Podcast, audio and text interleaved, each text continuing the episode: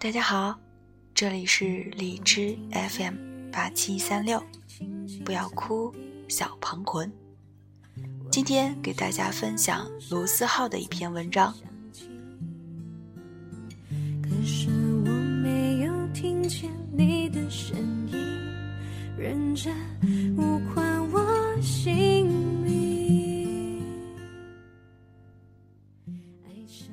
每个人生命里都有一场雨，瓢泼大雨，恍如隔世。所有的便利店都很远。所有的驾车软件都失效，雨时情绪跌落谷底，雨停，所有故事清零，你重新出发，满血复活。即便重新出发的这条路上已经没有人在陪伴你，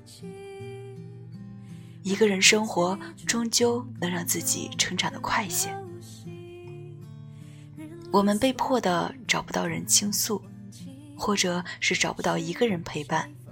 所有的情绪都自己吞，反而很快的沉淀了自己，找到了属于自己的生活方式。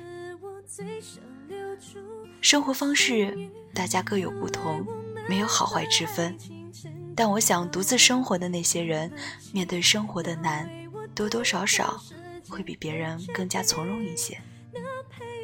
尽管在一开始要习惯一个人生活很难。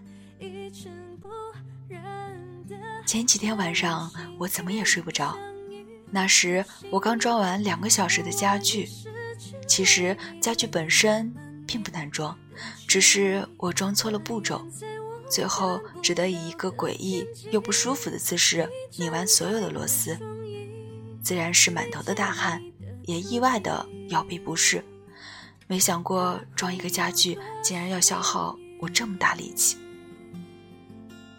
想着到床上可以很快的睡着，脑袋却无比的清醒。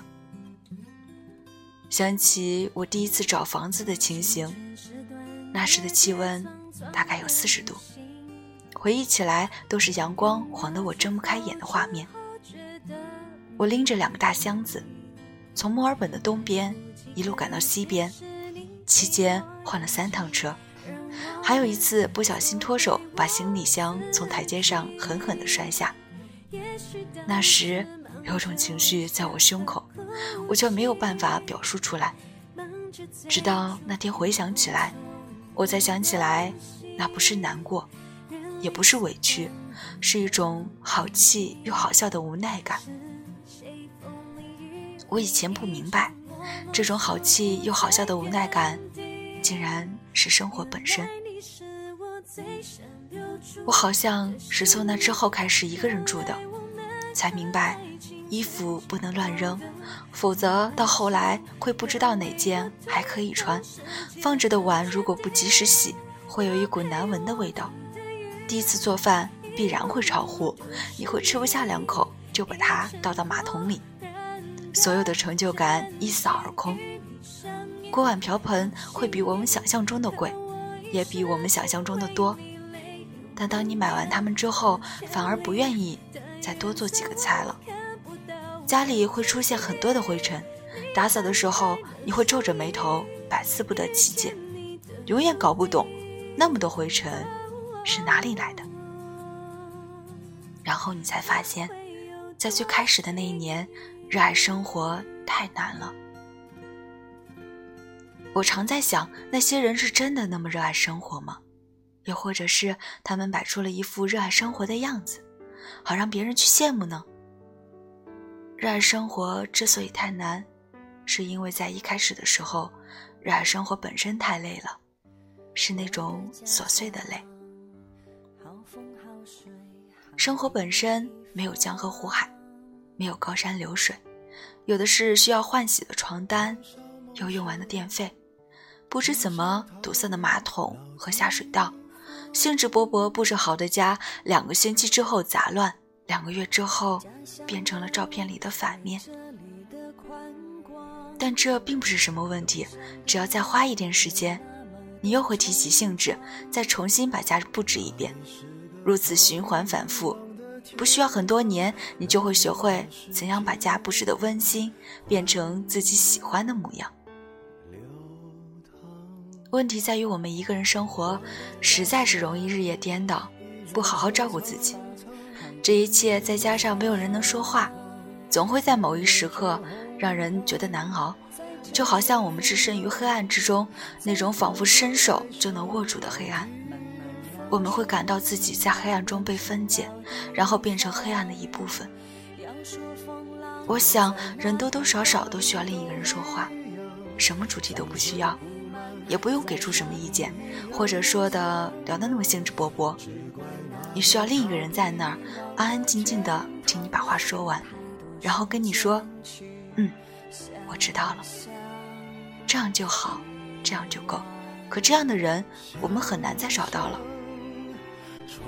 所以在没有人说话的日子里，我会在黄昏的时候出门走走，倒不是为了遇见什么人好说什么话。只是戴着耳机四处闲逛，让我感觉自己跟这个世界还有一点联系。有段时间我住在上海，在南浦大桥的边上，有很多个小弄堂，弄堂里是各式各样的小店，有卖杂货的，有卖小吃的，有卖丝绸的。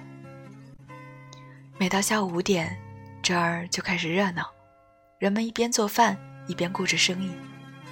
街边其实还有很多奇怪的东西卖，比如说有个老奶奶一边卖着烤红薯，一边还卖着好几捆的袜子。有一天清晨，我还没睡，去便利店买了咖啡，准备加班，就看到奶奶骑着三轮车，带着她的工具和那一捆捆的袜子。三轮车快散架了，前面的轮子已经倾斜了三十度。我不想显得刻意。就在便利店里多坐了很久，等到半点出门，假装很饿，买了五个烤红薯。奶奶问：“小伙子，你一个人吃得完吗？”我说：“我们好几个人来这里旅游，很多人呢。”奶奶笑着说：“小伙子，我可是看到你好几次了，你都是一个人。”我笑笑，不知道该说什么。奶奶从旁边拿了一捆袜子给我，说送我的，不要钱。我觉得推脱不好，接下袜子说了谢谢。那一整个礼拜，我开始忙碌，日夜颠倒，出门的时间都没有。再后来，那个奶奶就不见了。很久以后，我才突然想起这事儿。我想，我从那个奶奶身上得到了某种力量，尽管我那时并没有意识到。我的好朋友每天晚上都会去喝酒，然后独自回到家看一部电影，准时睡觉。住在我隔壁的小姐姐，我常遇到，有时看到她在遛狗，有时看到她一个人绕着小区跑步。住在旁边的英国人神出鬼没，有时天亮还没睡，有时傍晚就睡了。我想，我最开始如此害怕一个人生活，是害怕所有的情绪没有人分享，也不知道怎么跟自己相处，我不知道该如何安排一个人的时间。他做完了所有的事，还是觉得空空荡荡。有时我会想起那个独自骑车的奶奶，和她送我袜子时的笑容。不知道为什么，我能感受到一种从容。就这样，我竟也渐渐地学会了很多菜，看完了很多书。我变成自己生活的旁观者，看着生活平静的流淌。最初的困难，回想起来也不再是困难。想倾诉的情绪，竟然能自己消化了。就好像最开始时无法静下来读书，其实是怕自己被打扰，也怕读完书之后没有什么改变。但当我真的读完一本书后，多多少少是有些改变的。我才明白，原来自己也可以安静下来。我想，我最开始无法习惯这样的生活，是因为。我并没有真的去做那些一个人时该做的事儿，因为我总是在一个人时寻求外界的共鸣，从没想到对抗生活本身的力量应该来源于自身。那力量来源于你一个人读的书，你一个人去过的地方，你一个人规律又自然的生活。热闹本身并不足以对抗生活沉淀下来的力量才行。当你习惯一个人生活之后，你会发现外界的事再也无法影响你，你会更坚定、更平和。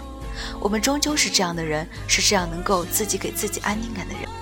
只不过得一个人生活一段时间，我们才能挖掘出原本属于自己的这份力量。就好像我们有时在街边听着歌，无人打扰时，你会感受到四面八方的微风，它们进入你的血液，你变成了世界的一部分。